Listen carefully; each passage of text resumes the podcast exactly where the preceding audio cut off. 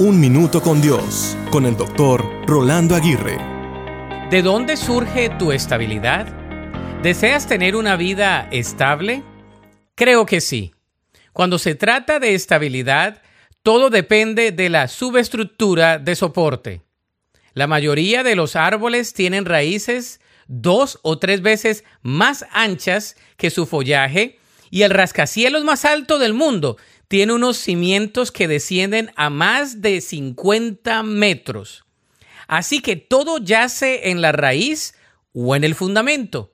Además, leí que la estabilidad y el progreso dependen del grado decisivo de la calidad humana de sus componentes. En nuestro caso, la raíz o el fundamento de la vida cristiana es el amor de Dios.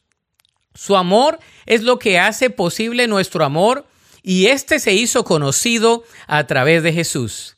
Este amor es un océano sin límites, lo bastante profundo para ahogar todos nuestros pecados.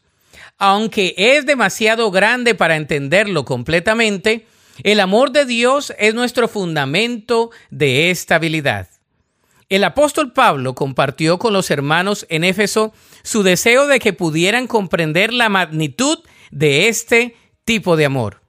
¿Y tú? ¿En qué o en quién tienes puesta tu estabilidad?